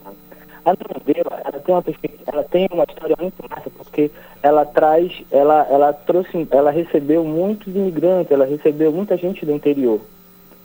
Esse pessoal do interior trouxe sua cultura. Uhum. E eles começaram a resistir e criar a sua cultura aqui. Então, existem vários grupos, o Mestre Luiz Gonzaga do interior, Mestre Manuel do interior, Mestre Luiz Ponte morou em Bragança. Então, essa vivência deles no interior, essa vivência deles nesses berços e nesses nichos do carimbó, trouxeram essa estética para cá, trouxeram essa, essa, essa identidade para cá, aonde caiu no chão, brotou essa semente, começou a surgir o carimbó que a gente encontra agora na região metropolitana, de uma maneira geral, porque a gente já vai encontrar toda essa influência pegando Belém, pegando Santa Bárbara, Aí tu vem a pergunta, ah, o tradicional e o estilizado. O estilizado já é uma outra, já é uma outra, uma outra perspectiva, já é uma união de uma nova, uma nova, uma nova vertente de, de novas possibilidades musicais que é normal de acontecer. A gente está evoluindo, as coisas estão mudando, assim como tem grupos do interior que começam a olhar essas novidades, Brasileirinhos é um dos grupos que mais bomba na internet. Pois é. Entende? é. Imagine, imagine isso, um grupo tradicional que consegue ter uma, que consegue ter uma visibilidade muito grande. É usar a tecnologia a, a, a favor da própria cultura. Entende? Isso eu, eu vejo a ideia do, do, estilizado. Em contraposição com o tradicional, sempre vai existir tradicional. Todo mundo que é estilizado bebeu, ou uma hora vai beber na fonte. Uma hora vai chegar lá no tradicional, vai encontrar os grupos raiz e vai ter essa conexão. Isso é uma relação de identidade. A gente precisa ter isso. É verdade. Entende? Mas aqui na região, principalmente na região metropolitana, aonde a gente tem uma onde a gente tem uma toda uma questão de logística, onde a gente tem uma demanda, entendeu? É, a adaptação do, do, do, estilo, do ritmo, ela é natural. Então, se tu pergunta, Estrela do Norte é estilizado ou é raiz? Bem, a gente não pode dizer que a gente é raiz porque a gente não nasceu no interior. Uhum. Mas se a gente faz o carimbó tradicional, a gente coloca os nossos carimbós deitados, usamos maraca, banjo, flauta e tem, a gente inclusive tem nesse, no resultado da mistura, tem carimbós que são nessa estética tradicional. Curimbós, maracas, milheiro, claves, clarinete, banjo e voz.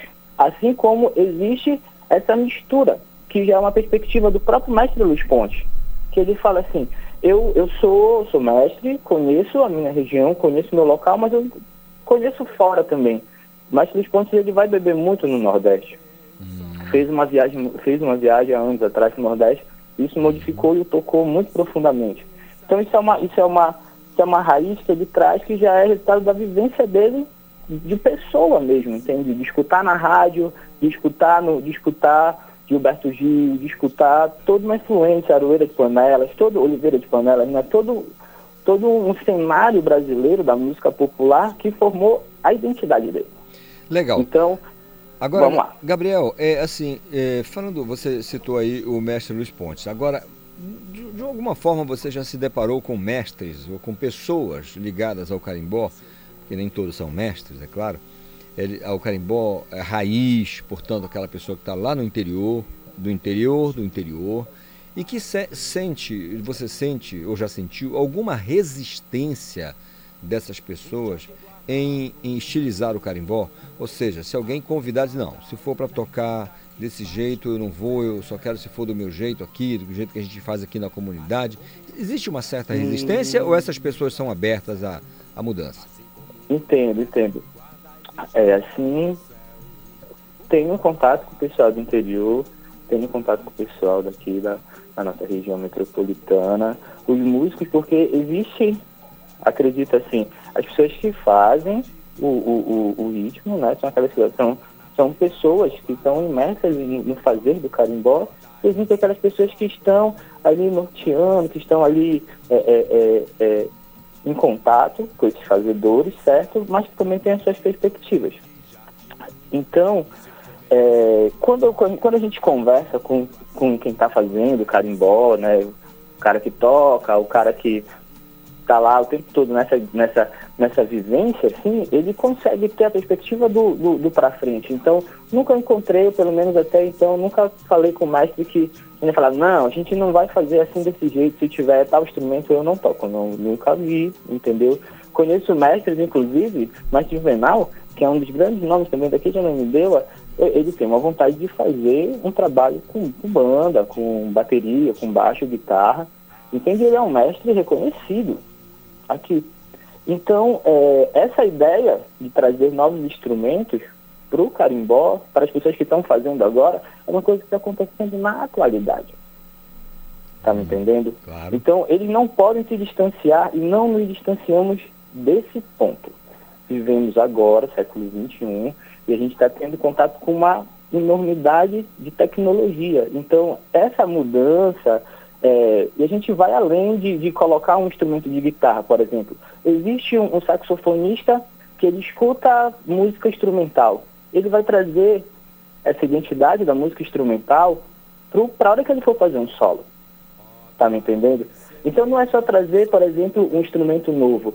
É quando o moleque lá no interior escuta Take Five e isso influencia ele de uma forma, é quando ele vai fazer o solo hora do carimbó, ele coloca algo do, do, do, entendeu? De qualquer outro, de qualquer outra influência dele, que seja Barões da Pisadinha, que seja funk, que seja uma música erudita, quando ele dá essa adaptada no que ele está fazendo ali, ele já está modificando esse fenômeno tradicional. Bora colocar assim. Então, eu não, a gente não encontra pessoas que tenham essa resistência, pelo menos eu não encontro.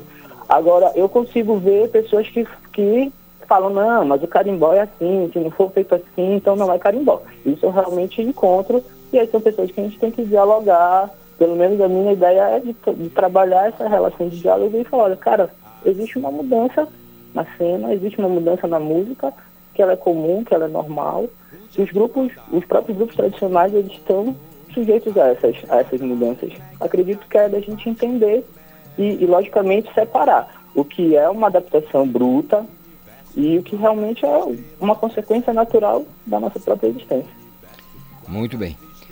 Olha, eh, Gabriel, agora vamos falar desse período que a gente está vivendo aí, né? Estranhíssimo, estranhoso, como alguns dizem, período de pandemia do coronavírus.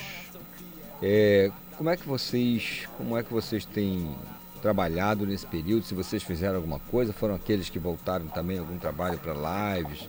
Como é que vocês se viraram para seguir produzindo, seguir trabalhando, ou tem atividades paralelas que suprem as necessidades básicas? Como é que foi esse período de pandemia para vocês? Assim, somos, uma das características, acredito que em Belém, assim, nessa região metropolitana, na Nindeu, Marituba, é que várias pessoas tocam em vários grupos, né? Então, os membros do Grupo Estrela do Norte também tocam em outros grupos. O Grupo Estrela do Norte, em si, ele passou realmente um bom tempo. Eles fizeram de carnaval, e logo depois do carnaval veio a pandemia, e aí demos uma, uma encerrada nas atividades, passamos esse tempo realmente todos distantes, cumprindo isolamento social e tudo mais. E agora, com a questão da Aldir Blanc, né, e todo esse repasse de verba e essa, e essa construção de comissões que aconteceu, fez com que a gente é, é, pensasse em dar continuidade. O tempo que também foi passando, né, a situação que a gente se encontra. Então, agora no final do ano, é, saiu o prêmio né, do inciso 3 da Lei Aldir Blanc, que está sendo aqui coordenada no, na, na, no Estado pela Secretaria de Cultura e setorizando pelos municípios. Né? Então, a Secretaria de Cultura do município de Ananindeua é quem está fazendo esse controle e aí está sendo repassado pela, pela Secretaria de Cultura do Estado e, por fim, é o governo federal. Então, somos todos amparados pela essa lei Aldir Blanc e aí o Grupo Estado do Norte foi, foi premiado com, com a carta e a gente está desenvolvendo esse trabalho audiovisual agora, no final do ano. Então, Nesse período de pandemia, a gente passou realmente parado o grupo. Os outros membros continuaram tocando nos grupos que estão por aí, fazendo projetos de live, mas o grupo realmente não fez nenhuma live, nada, nada de plataforma streaming. Agora que a gente vem, através desse incentivo, né, fazer, trazer para realmente dar uma culminância para o ano. Mas, no sentido geral, foi bem difícil para a gente, porque teve essa, teve essa cancelada de, de, de, atividades, teve essa parada de atividades, e para um grupo né, que vive hoje em dia dessa relação de estar dentro do, dentro do cenário foi bem prejudicial. E aí agora a gente correndo atrás para ver o que dá para fazer até o fim do ano, né? Muito bem. Aí você está falando até o fim do ano, mas eu queria saber da perspectiva, da visão de vocês para 2021. A gente sabe que tá todo 2021, né? Tá, é porque está é... todo mundo tá todo mundo aí esperando, eh, falando da vacina. A vacina está chegando e realmente está chegando. E aí eu queria saber qual a visão de vocês com relação a esse processo de vacinação da Covid-19 e o que dá para pensar e para falar já com relação à arte de vocês para 2021.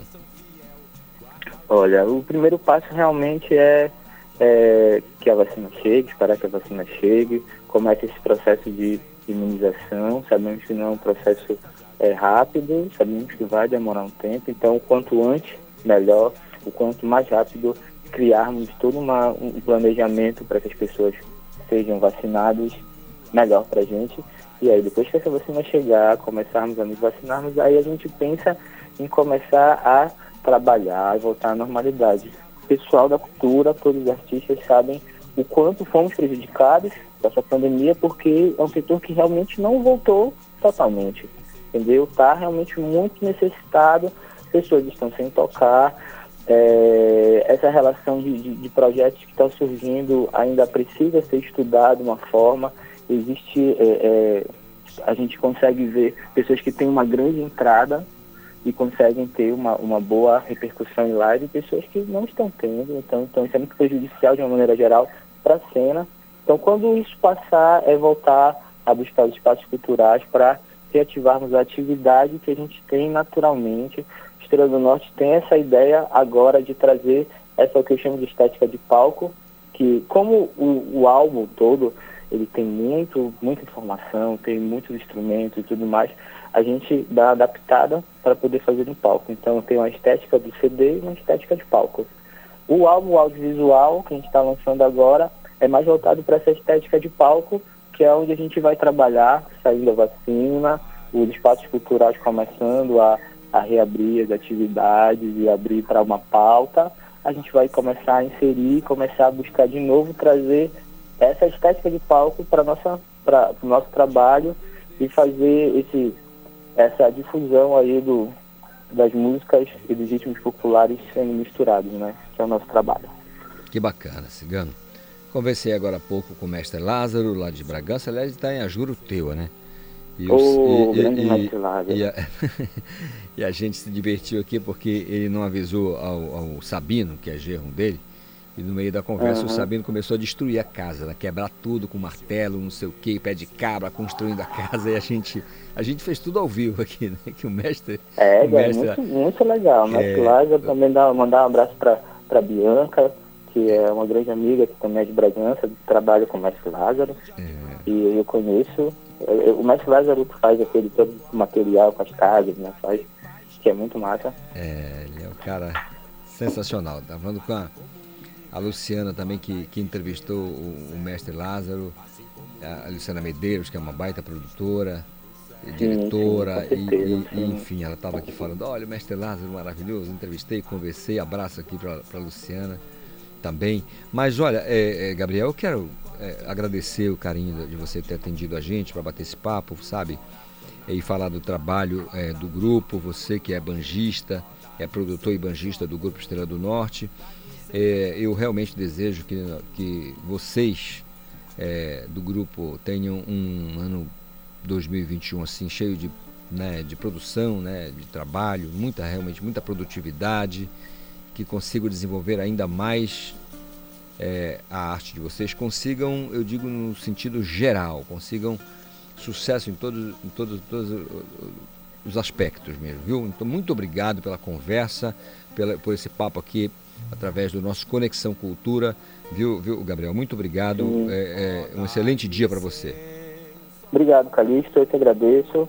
Em nome do Grupo Estrela do Norte também. Grande abraço a todos os ouvintes e bom dia. Vamos para frente. Para frente é que se vai. 9h53. Tá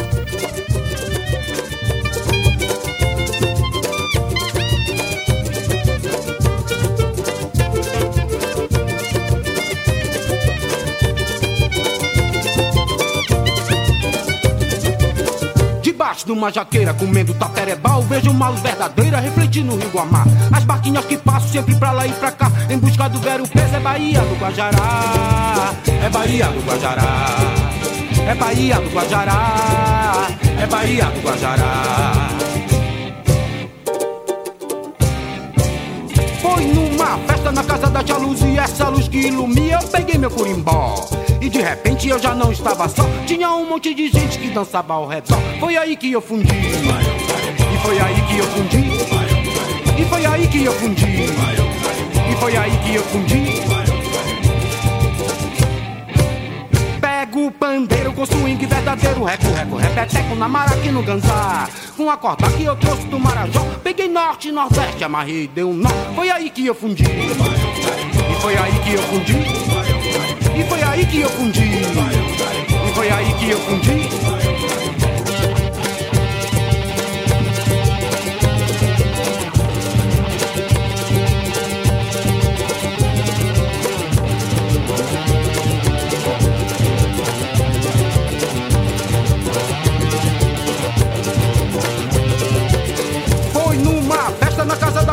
E essa luz que ilumina eu peguei meu curimbó.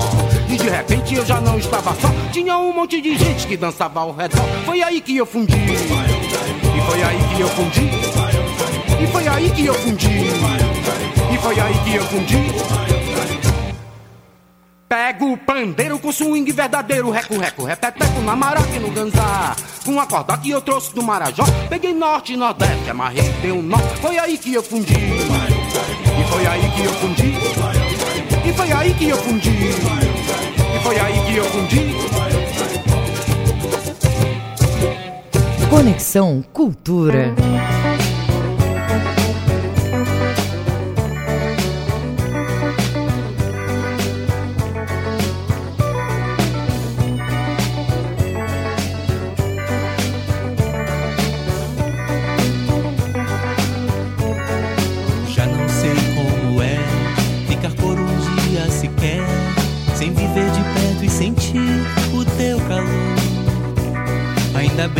Você está bem pertinho de onde estou, e que da janela eu posso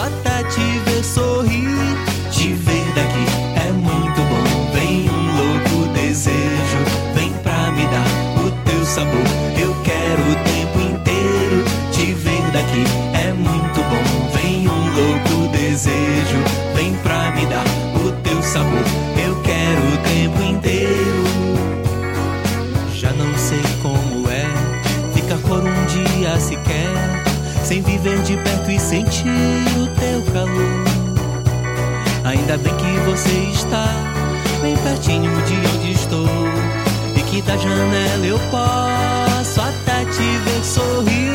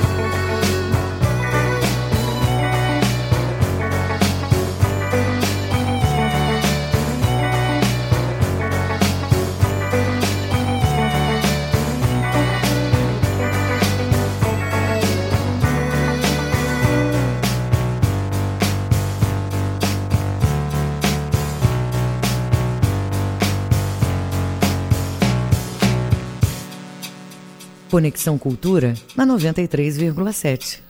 Agora são 9 horas e 59 minutos. O Conexão Cultura desta terça-feira, 22 de dezembro, vai ficando por aqui. Mas você pode ouvir novamente o programa pelo Castbox. Acesse a nossa página, a página do Jornalismo da Cultura e confira tudo. Um excelente dia, fique em casa se puder e até amanhã. A Cultura FM apresentou Conexão Cultura.